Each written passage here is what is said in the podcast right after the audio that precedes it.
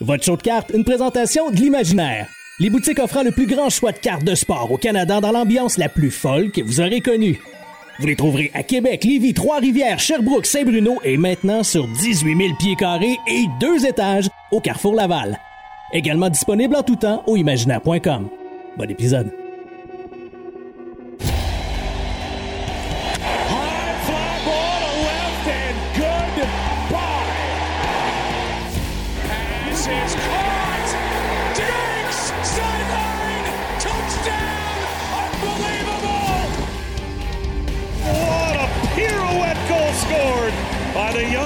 Young defenseman Cale Makar. Gets in there, Lewis. Champion of the world. Bellingham. What a moment for the 19-year-old. Hughes creates space. Hughes shoots. He scores.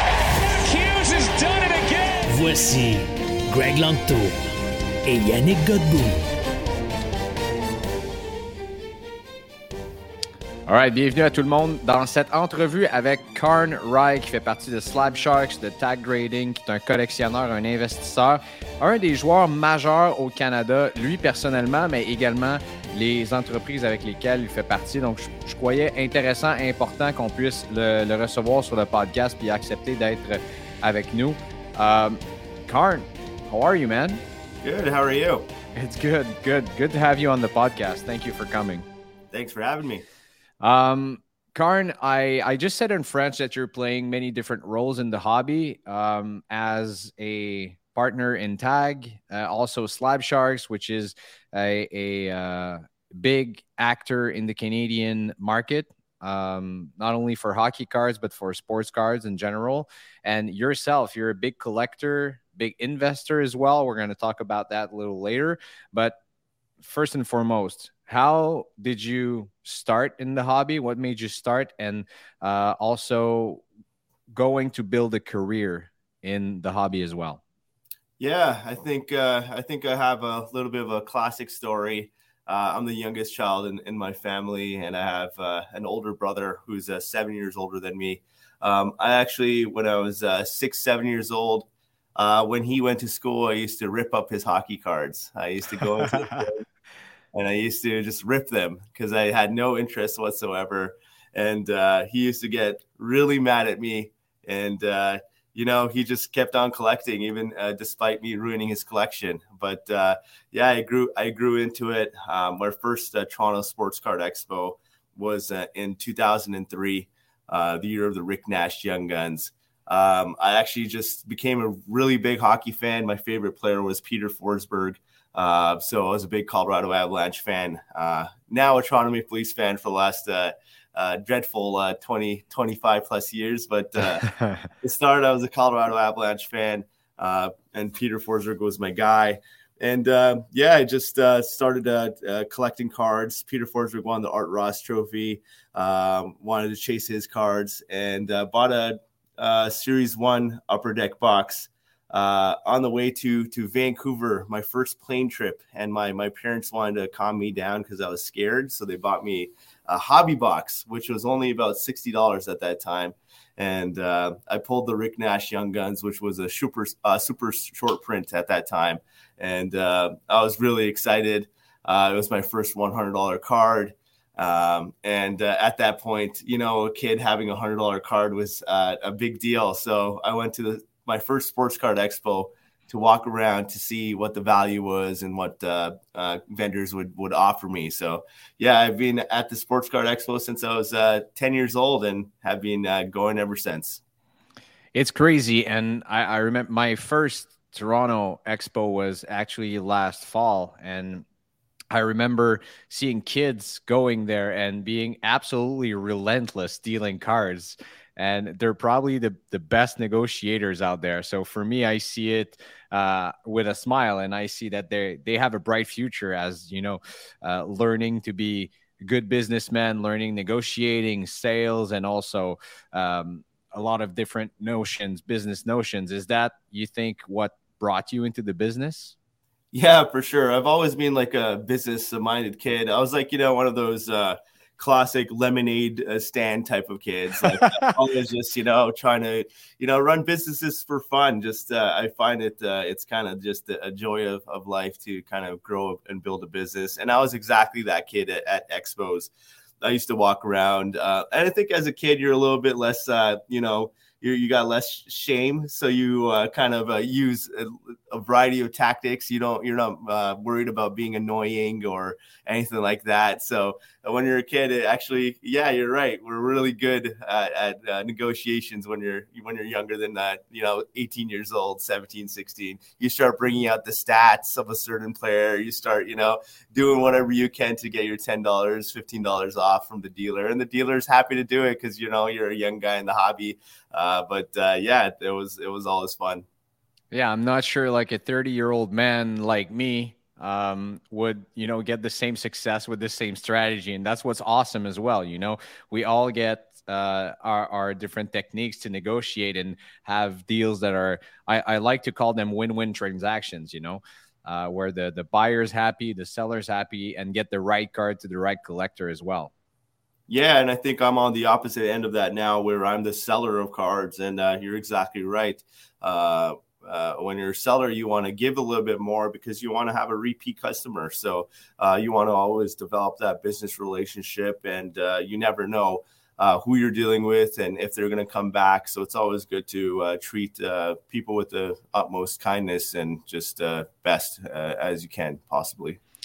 How did you come to? Um I, I don't know if you're one of the co-founders at Slab Sharks. Uh, you you guys are everywhere in Canada. You're a big part of the hobby uh, here in uh, in Canada. Biggest seller of hockey cards on eBay. The biggest consigner. Uh, being the being the host of the Slab Sharks Puck Drop, I should know that uh, catchphrase now. Uh, by heart, but it, it's still, you know, I still have to read it. I'm sorry about that.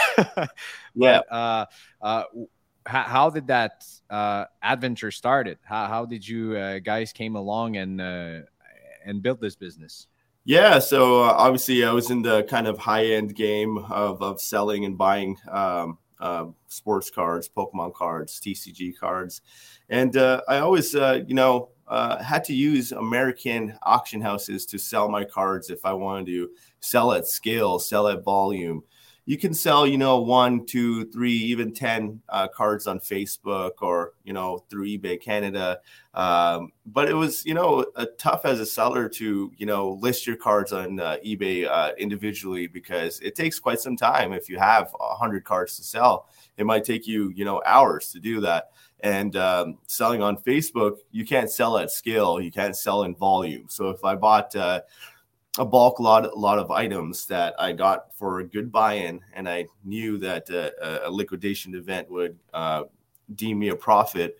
Um, it was tough to do it all in one one shot. So I saw the need for that service in Canada. Uh, I thought, uh, uh, you know, sending it over to the states, dealing with U.S. dollars, the conversion fees, having to kind of, um, you know, jump around these kind of hoops to to yeah. sell cards.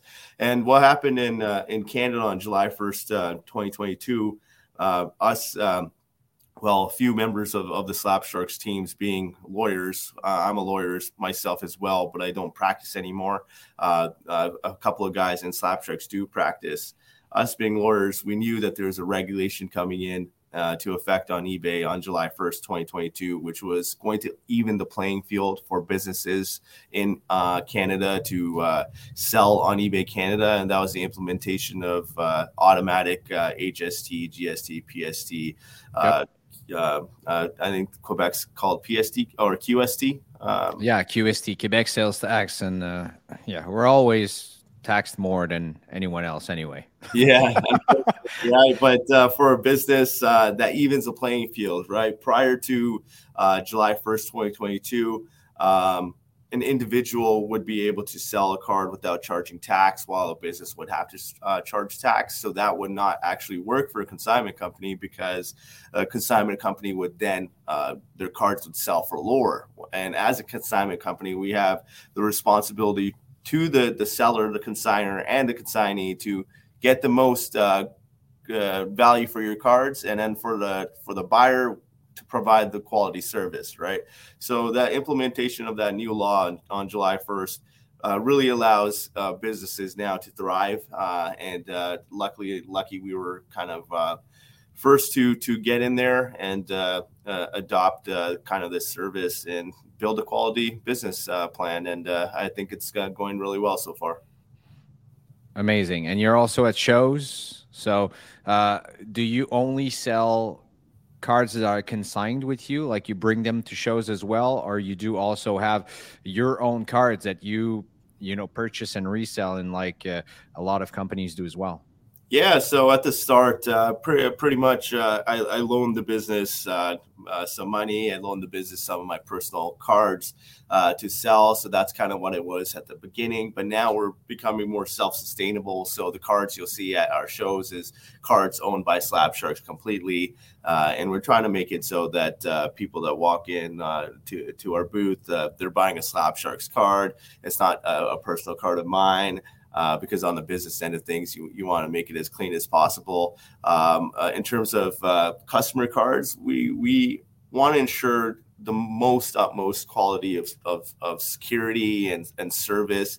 So we don't take customer cards to card shows. Uh, if a, a customer uh, seeks us out and asks us to, or if there's a specific, you know, high end card that uh, I think would look good in our showcase. I would ask first prior to you know taking it around, uh, but we we make sure that every card that uh, we have in house is uh, you know secure and in an organized uh, manner, so we know exactly where cards are at every uh, you know uh, area. We we're partnered with a, a local vaulting company where we actually house a lot of our high end cards, so completely secure. We want to make sure that. Um, we we have it under control. So yeah, at, uh, at card shows, it's Slab Sharks own cards uh, most of the time.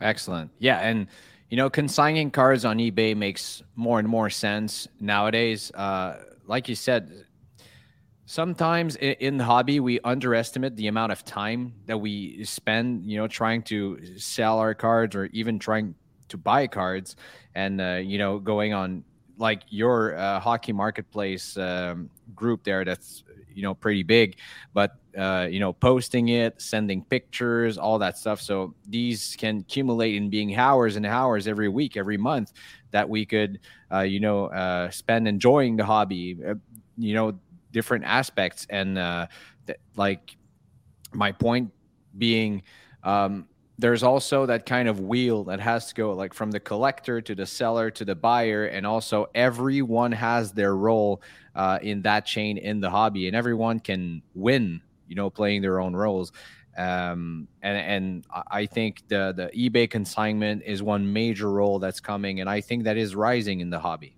Yeah, I think there's three things there. There's number one, opportunity cost. Um, uh, with more time, you have more time to spend on other opportunities, right? Uh, if you're just uh, grinding, trying to sell a bunch of cards and it's taking most of your time, uh, it's kind of an invisible area, but maybe you're missing out on other deals. Maybe you're missing out on buying a certain card. Maybe you're missing out on, uh, you know, making profit elsewhere.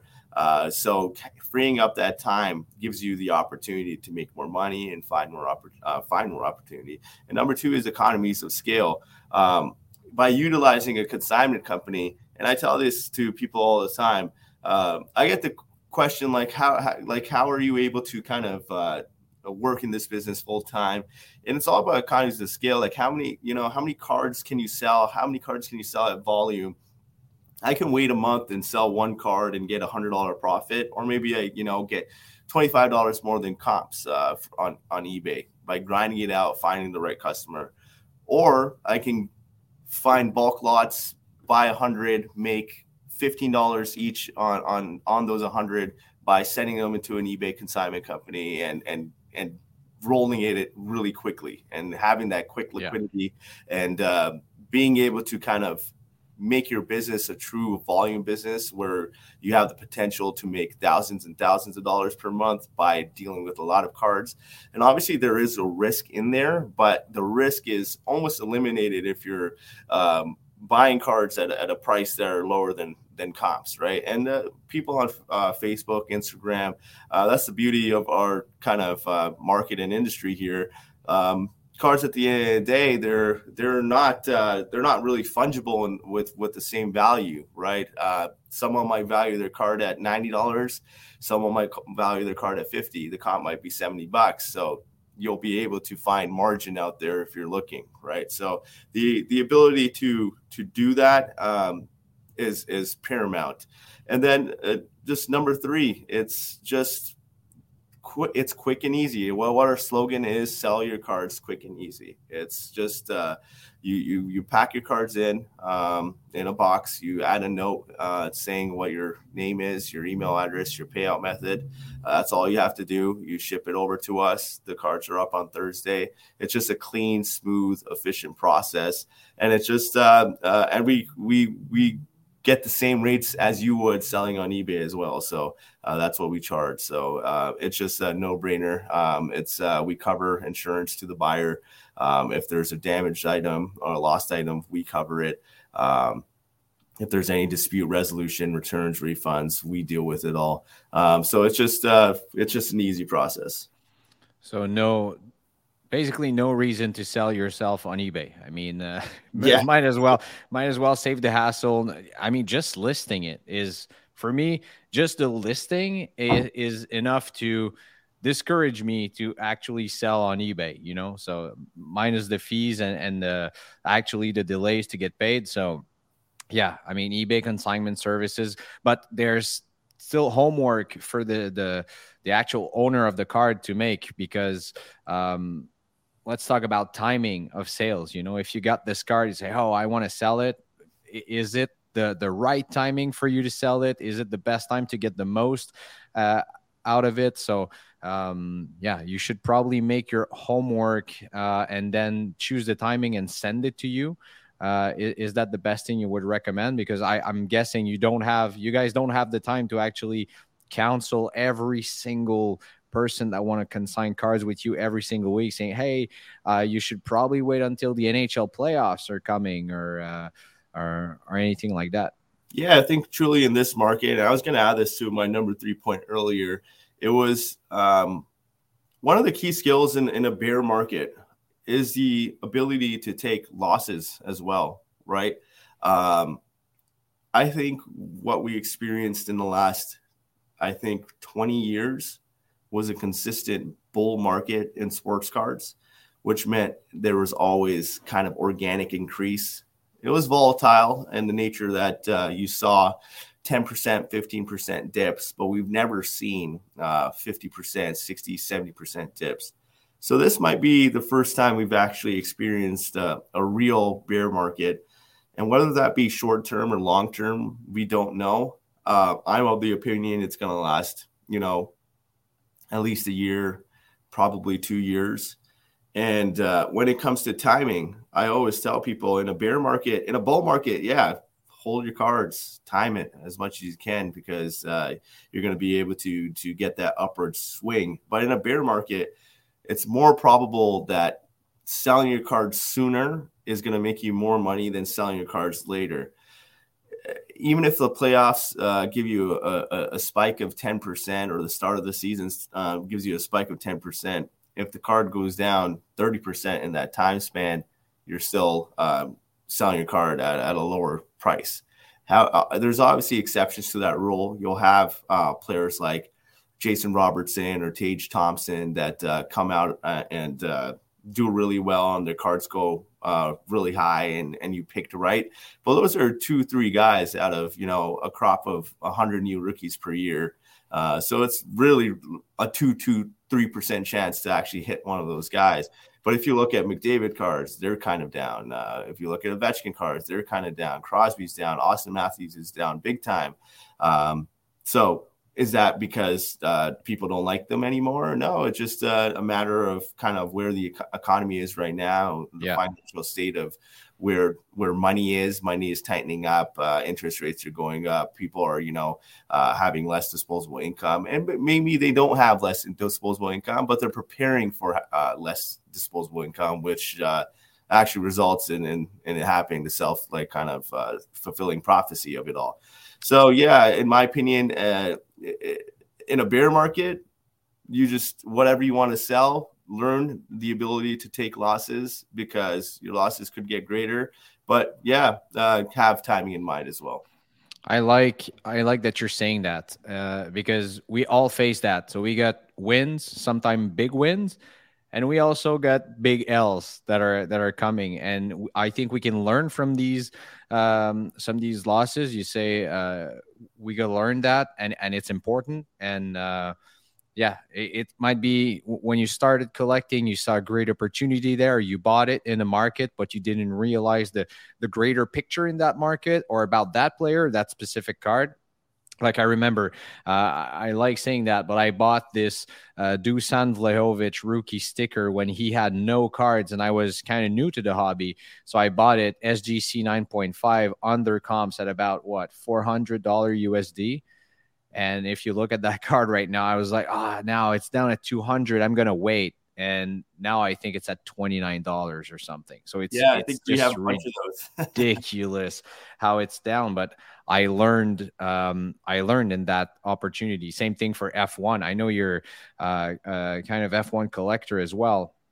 Uh, the, the, market went down, but I think it presents a formidable opportunity to actually invest in some uh, pilots that um, will rise in the future. Now, when I see Lewis Hamilton's market right now, he's a solid buy all across the board. Um, so yeah, I, I think we got to learn from from these losses and also not not worry too much about it, right? So if you own a card that you know drop 20, 30, 50%, I mean, just hold on to it long term or sell it and, and, and look forward in where you can reinvest and probably uh, greater opportunities that can you know make make that you can turn into profit. Yeah i think uh, the the the one thing there for sure is there's there's uh, multiple ways you can look at how to you know hold a card. Uh, do you want to hold a card long term? That might be super long term right? It might take uh, a few years uh, for cards to bounce back. Or you hold it short term uh, you take your losses and you got to ask yourself the question are you keeping your your cash in the hobby or are you taking the cash out? If you're taking the cash out i would probably not, you know, sell cards uh, right now. Uh, however, if you're keeping the card uh, cash inside the hobby, which means um, it's going to be spent on cards anyways, then yeah, sell all your low end, mid end cards and consolidate into really high end cards. Maybe there's a card uh, in the last two years that you saw explode in value by 10x, and you're like, oh my God, I wanted that card really badly, uh, missed my opportunity well, the opportunity on those cards, a lot of the high end cards have dropped a lot more than those lower end and mid end cards. Mm-hmm. So a lot of those big cards have dropped 60, 70%, when the low end cards have dropped 30%, mid end cards have dropped 25%. So you actually have the ability to now sell those cards in bulk. Uh, and you'll be surprised a, a, bunch of $30 cards can add up to 5 10 15 $20000 cards we do it for people uh, pretty often and you can go consolidate into one quality card that you know has a track record of, of selling for a really high price. You know there's data and there's a chart of that card selling for, you know, it might be at twenty thousand dollars right now, but it sold for eighty thousand at some point. It sold for ninety thousand dollars at some point. So I would consolidate into a card like that and actually hold that long term instead of holding the, the lower end mid end cards. So uh, there's uh, you know uh, kind of strategies in play there. That's the strategy that I'm using right now. Um, sold a lot of my stuff uh, that I kind of had that was, uh, you know, 20% less than what I bought bought them for, 30%. But I went and bought a really big card that has dropped uh, hundreds of thousands of dollars. So I'm confident in in its kind of place in the industry. Yeah, let's talk about your collection a little bit because if we go on your Instagram page, uh, I mean, you're um, some kind of famous here in Canada about your your high end collection. You're the you're the lucky one or the most adventurous one. You can call it. you can call it uh, the, the way you prefer. Uh, that got the uh, the Ovechkin one of one PMG. Uh, you also own own uh, one or a couple of pretty big Lewis Hamilton cards. So your strategy there is it. I mean, are you a big Ovechkin fan, or did you really believe in that card? Same thing for Lewis Hamilton. Um, what is your thought process behind that? Yeah, I think uh, we'll start with the Lewis Hamilton. Uh, for me, uh, in in kind of uh, when that product released, 2020, I, I, thought was going to be uh, kind of the pinnacle of F1 cards, uh, being kind of that first uh, licensed release since the Futera cards. Um, uh, I thought everything was there for it to to work out really well. Um, so I kind of went through the checklist and uh, did my research, and I picked uh, kind of two drivers to go in on. first week, bought a bunch of cases as well.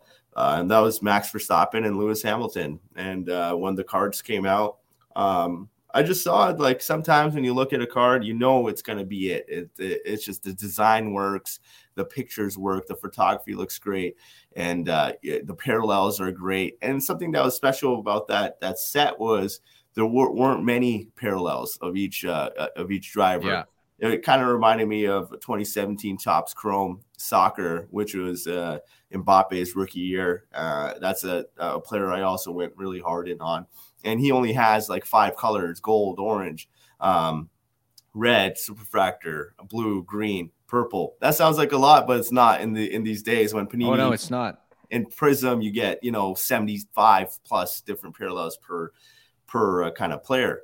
So that that kind of really intrigued me, and uh, I figured I'd go really hard in on Lewis Hamilton, and uh, uh, I pretty much bought every single red uh, that came on eBay or Instagram, or if it got pulled. And at that time, it was really easy to obtain because uh, F1 was not in the kind of eyes of, of any investor, speculator, and even fan of F1. They, you know, uh, thought it was expensive out of the gate uh, because this is a new product. Why is it selling for $300, $350 a box. It seemed crazy at the time.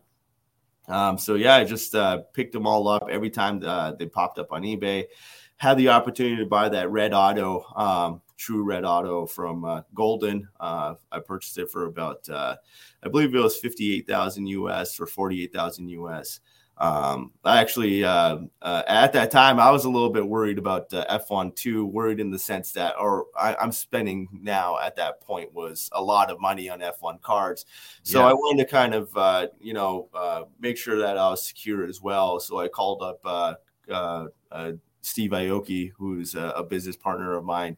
Uh, and I said, let's, let's go 50 50 on this card. Um, so we own that card 50 50 and uh, we actually ended up uh, selling it to someone here locally in in, uh, in the GTA in Ontario. And uh, yeah, he's enjoying the card now, and, he, he's loving it. It, it seems crazy um, that right now we know where the the F1 card market went and and where it is still now. I mean, even though that bubble bursted in 2021 by uh, what I call the perfect storm, the economic standpoint uh, in in North America, but also Lewis performances, the the poor uh, entertainment that we had by knowing that Red Bull was uh, super dominant in the market, um, and and you know also the 2021 set that was uh, a bit disappointing. That that's crazy to see that you know even at that time in the the beginning of the hype of the F1 market in 2020, um, this was kind of a big deal. You know that that card out of five was a huge investment on your part, but also a risk, like you said. If you look back, and while you were saying it, I was thinking, would even though I I believe in Lewis Hamilton short and long term, um, would I have made that purchase? Uh, it was still a huge hail mary, no? Yeah, it was it was definitely gutsy. Uh, at the time, I'll tell you, uh, the the kind of the American influencers that are all about F1 right now, or were during the peak. Uh, I'll tell you, I was the one convincing them that F1 was a play in American card shows. I was walking around with my F1 cards, and I and uh, I would get funny looks. And uh, a couple of months later, they're uh, kind of uh, uh, doing the best they could to market the F1 cards. But uh, there was a point, all of them uh, literally all of them were not uh, kind of uh, for the F1 cards. Uh, some people got convinced, some didn't, and there was a small contingent of kind of uh, initial uh, F1 collectors out there. And you could see that that foundation was getting built, but like you said, um, the risk it's it was gutsy a little bit, which is why I took a little bit of that risk off the table and uh, ended up working really, really well. And with 2021, the the design was kind of poor. Uh, and the set people didn't really enjoy it. And I think that's a little bit of my concern with F1 long term outside of 2020 is how much can they do with F1 cards? Uh, can they change up the design on a yearly basis? The the problem is there are only 20 drivers. There's only a few rookies per year. Uh, are we going to continuously get the same type of cards? Um, there's you know not much you can do when uh, you're kind of uh, database is 20 drivers, right? So hopefully they can get yeah. creative and and find a way to get you know vintage drivers in the sets and and uh, get more autographs and uh, patches and cards uh, other than you know dynasty and uh, that's my only concern. But at the same time, F1 has a very die-hard uh, uh, market and obviously you have the the Montreal race there, so it helps the the the helps the people in Quebec for sure. There's a lot of diehard uh, kind of collectors in Quebec uh, that I dealt with during kind of the peak of F1. So uh, it definitely has legs for sure, but a little bit of concern at the same time. But whatever they do in the future, 2020 will always sustain as the GOAT product there, uh, the first one, the original, and and still will rise on the long term. That's that's my opinion there, and I see. Um, I see that you agree there. yeah, 2020, 2020, is just a classic. I think it's a classic product, well yeah. built, well made, and beautiful. So now, uh, like, what are the prices right now? I believe they've gotten down to the point where they're what they were in the kind of the first spike of, of pricing. I think that's where they are right now, and it's been pretty stable uh, since then. I know the Max Verstappen one of one Patty uh, uh, is on uh, PWCC right now, or yeah, I think it's PWCC. And it's doing really well. I think it's at one hundred and forty thousand dollars. Uh, nice. So you know that's a strong sale, uh, even if it ends at 140 for this market. So um, it's probably going to go for a lot more than that. So you you can see that that 2020 collector base is there. Uh, and that's all you need. If people are still spending that big money uh, right now in this market, that's how you know there's true money in there uh, looking to kind of build a, a foundation long term.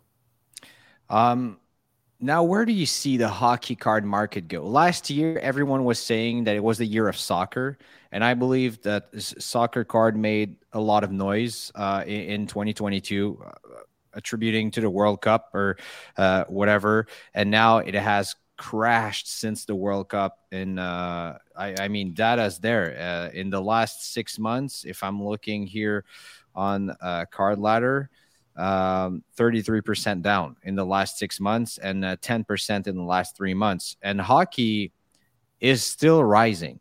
Um, yes, it, it, goes down a month, but still in the past six months have uh, gone up. I I had the feeling end of 2022, beginning of 2023, that it was probably the year where a lot of collectors and investors would get more into hockey. Of course, in Canada, it's a big market. You know, it's a huge market. But in the United States, seeing uh, Slabstox having interest to develop more content on it, there's Hockey Cards Gong Show that's also doing uh, doing great with um, their content but i see in, in, different groups like new collectors coming in getting interested in auston matthews connor mcdavid uh, of course ovechkin crosby uh, gretzky and all of these other players and jack hughes being an american rising this year uh, being the new superstar in the nhl so where where do you think this market can can grow?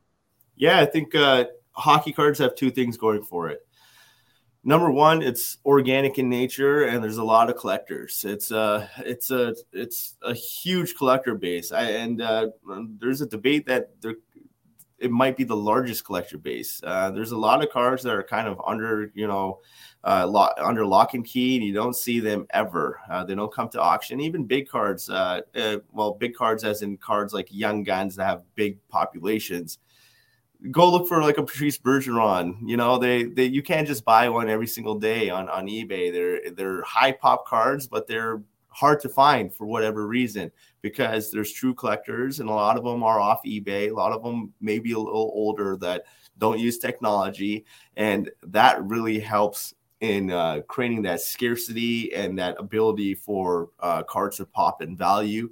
And number two, that really went for hockey cards is we're in Canada, a lot of the big cards, and a lot of those cards don't go cross border to sell.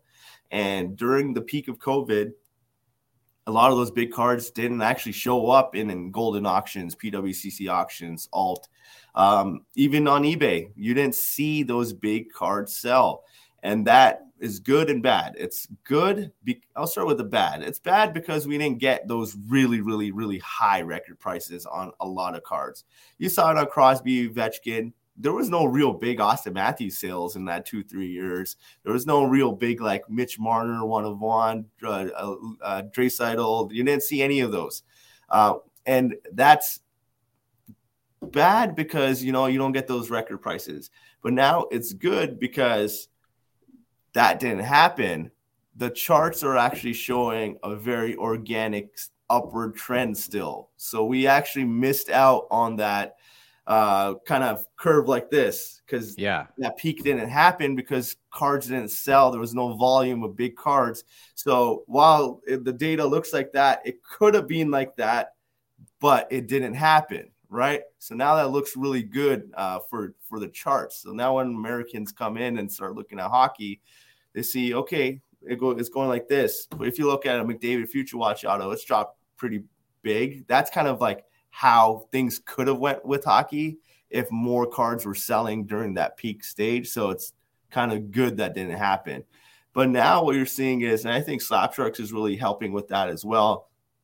You're starting to see that content, that Slabstox content, uh, Hockey Card Gong show, which we're both partners of, and we're bringing rare cards to eBay auctions every Thursday. Uh, big hockey cards, uh, nice looking patch autos, and when we spend those marketing dollars in the states uh, instead of Canada because that's what our strategy is. Our strategy is Canada already knows the hockey cards. Canada's already going to see our cards. How do we kind of market and build hockey uh, in the states? I, I think the best way is for a Canadian company to actually spend their money to market it in the states, and that's what we're doing. And uh, uh, we're seeing that approach work. A lot of our buyers are from the United States, and I think having those eyes and seeing those prices on hockey cards being realized right now is going to create that collector culture in this uh, in America, which is already happening. And I think eventually, you're right. Uh, you're going to see that speculative nature come into play as well because look, once you get the card bug, you get the card bug, and every other genre is hurting a little bit. And when uh, speculators in America start looking at hockey and they look at the charts and they see that organic upward trend, they're going to look at it as like how soccer was in 2016, ready to blow up, ready to explode, how Pokemon was in 2016, ready to explode, Yu Gi Oh!, uh, these other genres. And, uh, uh, I think uh, hockey is really set up well for that, and uh, I, I, think um, it's going to be very organic and, and very good for, for for Canadians. And the, the one thing I'll say is, make sure us Canadians don't lose all of our cards, uh, all of our big cards, because we need to make sure that uh, we have some power in the future, and uh, power is in having big cards in your country. So. I like what you're saying, and I like that hockey missed on that COVID peak. And, you know, I think it's healthier in a market. And also, hockey has that sometimes collectors and investors don't realize it that solely like this big uh Kaprizov controversy, like why is he sticker auto? Because we're already spoiled as hockey collectors having so much on card auto, amazing patches. Uh, the product is outstanding. And uh, as a new collector coming in from the outside looking in that used to collect, I don't know, football, basketball, invest in these sports, even baseball, to come and look at what hockey has to offer at that price point. Um, I have to go through. I have to like like like it's a task for me. But um, with my uh, you know as being a part of the Slabstox um, staff, I have to go through your heap your eBay account every week to look at what what cards are on the auction and uh, you know sometimes i wish i was much richer to be able to acquire all of these beautiful cars that you guys uh, have on auction and uh, I, I, think um, more visibility in the US. If we can grow, let's say, only by 10 or 15 percent uh, in the US, this this this will uh, make the the hockey card market where where it should be, in my own humble opinion. You know. Yeah, and I think uh, the kind of uh, innovation in, in Canada as well is helping with that. And when I what I mean by that is there's there's finally companies being formed uh, that are kind of full-time uh, collectibles uh, companies that are outside of just LCSs and and uh, card shops. Uh, there's real money being dedicated to create experiences now in, in, Canada, and that's why you know some people kind of um, uh, I don't know what it is, but a lot of people don't like business to to come in and come to the Sports Card Expo because people like that community nature. But on the flip side having these companies form is building uh, the market uh, as a whole. Uh, if you look at the Sports Card Expo now, uh, in comparison to where it is five was five years ago, it's night and day. it's very, very well built right now. And mm. uh, in the past, it used to be just you know tables uh, everywhere. Um, people didn't really spend any money on their design of their booth. They didn't really spend money on their display cases. They didn't uh, spend money on you know making their cars look pretty or you know uh, uh, uh designing their logo or you know uh, just creating an experience for the customer walking in. Now because we're kind of uh, able to to make margins on sports cars, there's a lot more people coming in full time. Now you have you know guys that sell supplies uh, like uh, card cases. Now you have companies that you know um, s- sell the idea of how to sell your cards differently. Uh, grading companies and and so many different innovations coming into Canada that now the Sports Card Expo is starting to look bigger and better uh, for Americans, right? And now they're willing to come in and fly out and come experience the Toronto Sports Card Expo. It's becoming a, a, a show that's attended by uh, the world rather than a regional show. People yeah. are flying in, going into a hotel for four or five days, and that helps because when Americans come down, um, they're going to see a lot of hockey cards, and they're going to see the buzz around hockey cards, and they're going to see that okay, there's 20,000, 30,000 people here, uh, and 95% of this place is hockey. Uh, maybe uh, we're missing something in America uh, on hockey. Uh, I think everyone that goes to the Sports Card Expo starts thinking about hockey cards uh, and potentially purchasing one, even if you haven't uh, prior to that. So, uh, yeah, that innovation is definitely going to push the, the hockey card market. Can't wait for the Toronto Expo. It's just in a few weeks. I can't believe how fast it's going, but it's also going to mark probably the arrival of spring as well. So uh, yeah, I, I just can't wait. Been preparing for that show for a couple a couple of months now, and uh, I think we're going to be able to produce a lot of great content as well. And can't wait to see what what cards are there uh, as well. I think uh, yeah, I think a lot of collectors are looking forward to it. Speaking of collectors, um, you know, I I'm running this podcast now for for almost a year, and I believe every single time we ask our community if they have any question, it comes up every single week. What do you guys think about tag? Can you tell us more about tag grading? Tag grading here and there and everywhere. Um, you guys started this venture and it made a lot of noise in the industry. Um, rightfully so and positively. I believe that in the future, you guys developed a technology uh, with digital grading that that is more than needed in the hobby. Um, where did where did that start? Like as a collector and investor, where when was the moment where you saw the need for collectors to have access to such a service that would be uh, you know, graded uh, and graded objectively and not subjectively by uh, by humans. Well, I think there, I think there was always a need, right? And uh, I think uh, it's been about 10, 12 years uh, since the patents have been filed for the tag grading uh, system.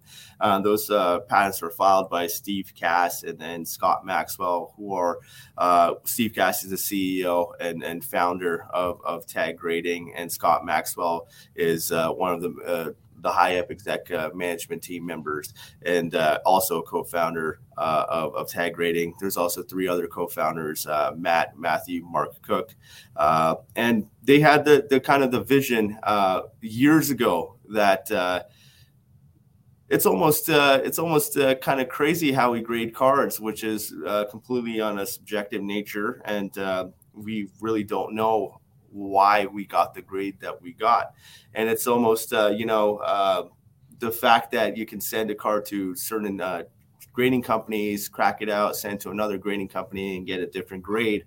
I think that put a light bulb in in, in their minds that there is going to be a need for uh, an objective and uh, impartial uh, uh, grading company that applies their own standards consistently, and that's what Tag does. And and Tag is a company, being a, a, a kind of an outsider that was coming in. Uh, I was uh, very interested uh, independently on kind of using computer vision and AI to to grade sports cars. I actually in university during law school um, I, I, sanctioned kind of this uh, a study, uh, a research project to see the viability of uh, grading uh, cards using AI and computer vision. I spent my personal money, uh, and I had kind of uh, master's educated engineers working on this project and computer vision, vision specialists, and they pretty much said that it was possible, but it would take millions of dollars. And I was, uh, you know, a, a, younger kid at that time. I didn't have young uh, millions of dollars, so um, I was like, "Oh, this is not going to happen in, in, its truest form uh, for quite some time." And luckily, I, I found I found Tag. Uh, uh, it was, a you know, a matter of luck and uh, you know just building relationships in this business. but I went and toured the head office, and it was just mind blowing. Kind of the the business plan and seeing uh, the operationability of it in front of my eyes, and just seeing the slab and the meticulous nature of every detail being thought out, whether that be short term and long term. Uh, this company is a, long term thinker. It's it's got every single plan figured out on how to operate uh, in, a, in a year from now, two years, three, five, ten. Uh, and, and, right now, some might say it's, uh, you know, uh, we're not grading many cards, but a lot of that is by design. Uh, I, think you saw other grading companies that were newer come out of the gate uh, to try to grade way too much, and it really worked against them. And uh, Tag wants to be slow and steady and have that approach to to bring quality to the industry. And I think they are, right? And I think they are. And uh, at the end of the day, as a, as a cons- uh, customer of, of the grading industry, you have to ask yourself, what is a grading company providing you at the end of the day for your for your value, for your money, for your hard-earned dollars? It can't just be secondary market pricing. Uh, secondary market pricing switches all the time. Uh, I think hockey collectors know this best four years ago, no one wanted uh, uh, PSA cards. PSA 10s were selling either the same as BGS nine and a halfs or less. Uh, BGS nine and a half was king, and that's kind of flipped where PSA 10 is now now the king. So secondary market value can change. Uh, I, I, think that uh, kind of idea that uh, uh, people can't, uh, companies can't get, you know, thrown off the throne uh, is is false. It can happen. Um, so we cannot just look at secondary market value. We got to look at what the grading company provides, and what Tag provides is just second to none. The case is just custom made, the clearest kind of plastic you can possibly use uh, for a slab. I don't know if you've held one in hand, but the card no. is just the main dude, Greg, you have to go and just. I'm I'm sorry, but I, I got to be honest. I, I didn't have the chance, and I I want to try tag um for myself, but you're also giving me the idea that you know you've had this experience as well, Karn, like sending cards to. Well, I'm gonna say it. I, I'm I'm I'm here to be to be honest. Sending cards to PSA that you think you've evaluated, even though you're looking at every angle possible, cleaning the card, sending it, comes back PSA 8, PSA 9. And you're like, what the heck? Like, what happened? And sometimes cards that you didn't think would gem, but took the chance anyway, and that they they would come out as a 10. So the more and more I'm having these uh, surprise and also disappointments, I'm saying, hey, if I'm going to hold on to a long term card, you know, uh, high end, long term, and that I'm looking to this card and knowing how beautiful it is, how flawless it is, why not sending it to actually tag and um, see in the future where that quality goes, uh, where that uh, resale value goes. Because the only thing right now is that, uh, and you you said it in your uh, opening statement, we can't. Um, the the resale value, even though that for me, and I've said it in my podcast um, a couple of times now, with their technology, if you get a um, a, a 10 on tag, this is probably one of the most beautiful copies of that card that you can get in the market in the world. So, but the the chase for the PSA 10 now or the BGS 9.5 has the best resale uh, value, and I think that mid long term tag will rise and people will go um, like rarity where where is my upside? What card um, am i um, am i trusting this uh, the, the, this, this new technology? So i see a big big upside to work with um, to work with tags. So uh, it's only a matter of time very short time before i'm sending uh, some of my biggest cards there. Yeah i think uh, the first thing you'll notice is the quality. Um, the kind of the customer experience is is absolutely second to none uh, when you order a submission kit uh, on taggrading.com, uh, you'll actually get this nice box in the mail uh, with your card savers, with your penny sleeves, with a deck box to put it in to, and you can actually submit your cards uh, right in that box and send it over to Tag. And uh, once you get your Tag cards back, um, you have the option to get those wrapped uh, in packs as well, so you can surprise yourself and, and, rip the packs to see the grades that you got. That's and then, when you, yeah, when you open the pack, you'll notice just how high quality the slab is and how aesthetically pleasing it is. And this is a company that's spent money, hard earned money. It's hard to run businesses. Uh, that's oh, number oh, one. Everyone has to remember. It's hard to uh, run businesses. It's hard to to to run at a profit. And this company is spending their money for the customer experience. This this slab, there is no money being kind of uh, used to you know. It's not cheaply made. It's to the point where you know the the label is etched in to the slab itself. It's not a paper label. It's actually printed inside of the slab. Um, it's completely clear. There is no label. Um, and the card uh, is kind of the focus and attention. And on top of that, there's a QR code at the front. Uh, by by scanning that QR code, it takes you to what we call the DIG report, uh, digital imaging and grading report. And there you'll see a nice picture of the, your card raw. Um, and then you'll see kind of this card facts area, a summary, which shows the rank of your card. So now you know you're starting to see uh, people, you know, especially in Pokemon, a lot of people will say this is a weak 10 or a strong 10 or a reasonable 10. You might see, you know, NBA gold stickers, silver stickers. So people in the market are trying to decipher differences between 10s, right? They want to find the best 10. Well, with tag grading, there's actually a ranking system. So with the thousand point scale, and that's why we have it, uh, so you have the industry standard grade, which is the nine, the 10, the 8.5, and we have the thousand point scale too, uh, which is embedded into the QR code. Uh, so 10 start at uh, a score of 950. So if you have a 950, you have a weaker 10. If you have 975, you have a better 10. 980, better 10. It just gives the customers the ability to see which 10 is more quality than the other one. And that gives us the ability to actually gamify that system. And now you have a ranking system online where you can see where your card stands amongst other 10s, other nines, eights, and uh, kind of all that information. And you also see that population report, uh, how many cards are graded in that grade. Um, you also see the chronology um, uh, of a card. So, for example, think about uh, Zion Williamson uh, card, which is 16,000 pop in a PSA 10. Imagine if you had the first one, right? That's a cool piece of information.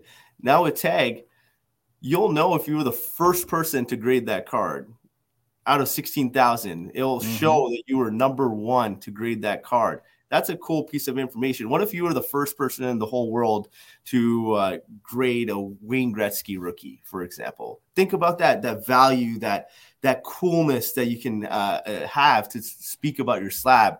Like, look, guys, like I graded this in, in 1979, and this was the first one graded. Imagine that for the future. And I think that's a real cool aspect of things. And then you also can dig in deeper if you'd like, and you can see every kind of imperfection or perfection of your card to the point where there's a, a, a log where it shows kind of the ink surface defect, the scratch, the crease, the pit and you can click the button and actually zooms into a stereoscopic image of that card and showing that defect uh, on that card and it, it, it, pinpoints exactly where it is. So when i go back to that initial question what are you it's paying fascinating. For? yeah what are you paying for? What's that customer value? These are all things that tag is spending their hard-earned money on to create for the customer for the customer experience so if you're spending money on, on, on slabbing, it's not just about the secondary market value. And I think Tag will get there, but it's also about what is the company doing for you, the customer. And no one is doing more than what Tag is. And, and even when you go to card shows, for example, if uh, you've seen the Burbank setup, the Tag setup is just out of this world. It reminds you of something along the lines of Tesla and Apple. Uh, and, and, imagine Tesla and Apple coming to a sports card expo. It, that's pretty much how it is. It's a cool experience and it showcases kind of the commitment uh, tag has to providing a quality service and a service that uh, people can really be proud of uh, to own. And I think that foundational uh, kind of customers already uh, feeling proud to own tag cards, and uh, uh, we're very excited about that. Well, I'm sold. I'm guessing uh, Tag will have a booth at Toronto. Yeah, Toronto Expo. You won't miss Amazing. it. oh, amazing! You know, I'll be there. That's for sure, and I'm gonna try it because I think it's important uh, as a content creator to actually, uh, you know, try different experiences, live them, and actually own up to it. Not giving an opinion based out of uh, I've never tried it, so you gotta you gotta test it first. And uh, one question I had was, and, and I think it's also a question that the hobby has. You guys develop a solid technology. I think there's no doubts there. I think I said it long term, mid, mid midterm, long term. Uh, there will be a rise and also resale value in those cards and a huge upside for the you know the first the early adopters the first believers but also um, psa beckett SGC even might have their eyes turned on. Hey, we we probably should develop that kind of technology. So do you see do you see that coming also in the market? Well, I think it's uh, I think it's tough for kind of grandfathered in kind of grading companies uh, to to make changes. To be honest, uh, I think there's a little bit of misconception of uh, certain grading companies having kind of uh, the ability to to apply uh, the full uh, kind of stack of technologies that that human kind of AI computer vision has for grading cards. It's it's really hard to have a company that's human and manually graded for 15 20 25 years and then transition uh, to yeah. digital grading right uh, that kind of changes everything for them uh, it almost kind of uh, makes it look like that their their their cards were graded incorrectly prior to the digital grading coming in. I've never seen it this way. It's very interesting. Yeah, so I think uh, it, when people, I do see the comments uh, talking about you know a, a certain grading companies being able to get that technology and and uh, being able to use that technology, and I just don't think it's as simple as that. Having a company that has built it from the start up, from from the bottom up, uh, is very important. Uh, it, it's uh, it's a company that you know use that technology from the beginning. Uh, that is the company, in my opinion, is going to best service this kind of area in, in the industry, and uh, that's that's that's pretty much it. I, I don't think uh, it's going to be as easy as it seems to adopt uh, technological approaches when you've been a manual grading company for for decades. I love it. I love it. Great answer there, Karn. It's uh, um, I, I, think I think it's a doubt that everyone, including me in the industry, has. Uh, everyone, or probably not a concern, but a thought that everyone has, and uh, I think you very well um, answered and um, even destroyed that argument that you know people could turn and um, quote unquote steal that technology or trying to replicate or anything and that there's only thing that's for sure you guys our tag will always be the first digital grading company that's uh that that that, that was put in in the hobby and that that's a huge upside that's for sure and patented too. Uh, so the first patents were, yep. uh, I believe, in 2012. Uh, so there's four patents and a lot of provisional patents. So uh, the technology itself is very protected, and uh, it, it, it's just uh, the, the, the people that can get it done at the start and and be that early adopter to this new tech technology have a head start. And I think right now is the perfect time uh, to you know get into that digital grading space and i think it's the perfect time for customers to give us a try as well because tag grading actually has a, a drop uh, for submission kits uh, happening in, in a few days here um, i believe it's on the 13th it actually might be today uh, march 9th but it might be march 13th uh, i have to double check that but what it is is it's going to be $14 us to grade your cards uh, limited quantities uh, but give it a shot uh, I have not yet heard one person that was unhappy with the whole experience. And and where where do we sign up for that?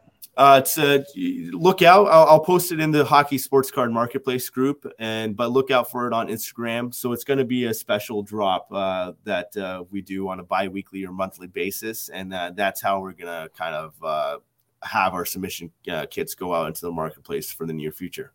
Okay, amazing if if I can't jump on this one, I'll mark my words. I'll I'll definitely drop by um, the the Toronto booth, and uh, yeah, I can't wait to check it out. Uh, I'm I'm sold. Any, I mean, e- even for you know knowing uh, for for a collector that has you know I just bought my my biggest PC card to date, and uh, knowing that my card could be graded and knowing exactly what is going on with it, uh, I would be absolutely thrilled. So um, yeah, I think I think it brings a huge upside to the hobby.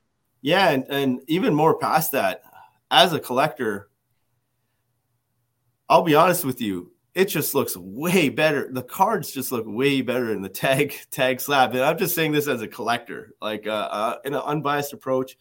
Uh, the number one thing that uh, has to be clear is I chose to invest in tag and I chose to be a part of this uh, company and the reason I chose it is when I first saw the slab, it was the only probably wow moment I had in this industry uh, because it was just so much kind of better than what we have in terms of you know the aesthetics and aesthetics yeah, the colors like- just pop it's outstanding yeah guys go to tag grading on instagram go visit their profile you'll see all of these colors that just pop so much uh, in, in, that slab.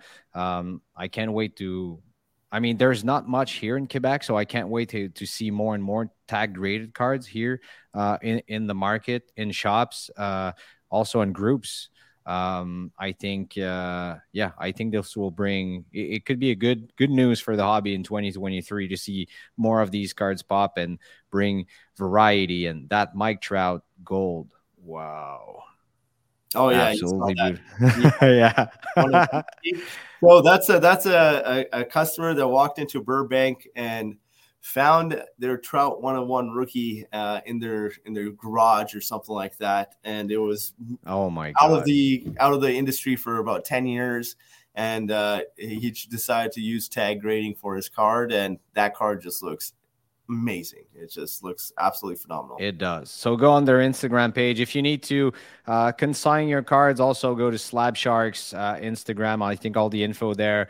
Um, also, yeah, just uh, go to the website and uh, Chaude the uh, Slabstox Drop, and also Hockey Cards Gong Show, giving love to all the content creators out there. Karn, it was amazing. Uh, I I actually uh, was scrolling through my questions that I had for you, and I left some for a second episode that we're gonna do uh, in, in, a few months from now. If you uh, if you want to come back. Yeah, let's do it 100%. And uh, yeah, if anyone uh, wants uh, any help with the consignment, www.slabsharks.com. Thank you so much, Karn. See you in Awesome. Toronto. Thanks, Rick. Take care. Merci d'avoir été à l'écoute de votre show de cartes. Joignez-vous à nous sur Facebook, Instagram, YouTube et Patreon. Le tout propulsé par les boutiques imaginaires.